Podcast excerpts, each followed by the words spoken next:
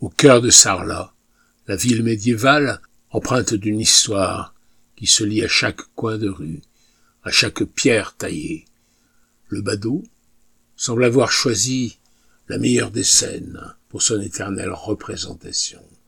Là, sur cette belle place de la liberté, il demeure, moulé dans le bronze par la main experte de Gérard Auliac, comme un rappel silencieux du temps où les heures semblaient s'étirer, s'allonger, dans une sorte de dilatation de l'instant présent. Il n'a pas l'air d'un simple spectateur, mais plutôt d'un narrateur tacite des histoires qui se déroulent autour de lui.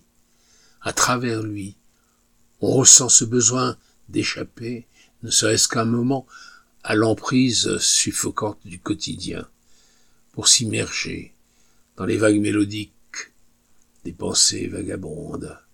Là où d'autres se pressent, lui demeure, éternellement installé, regardant, absorbant, réfléchissant. Il n'est pas simplement un témoin d'une certaine agitation de la place. Il est la mémoire même de Sarlat, de ses jours d'antan, de ses heures douces, où les souvenirs, comme des papillons, virevoltent et se posent délicatement sur la conscience. Dans son immobilité, il invite le passant à une introspection, à un retour sur soi, à une exploration des strates mémorielles de son existence.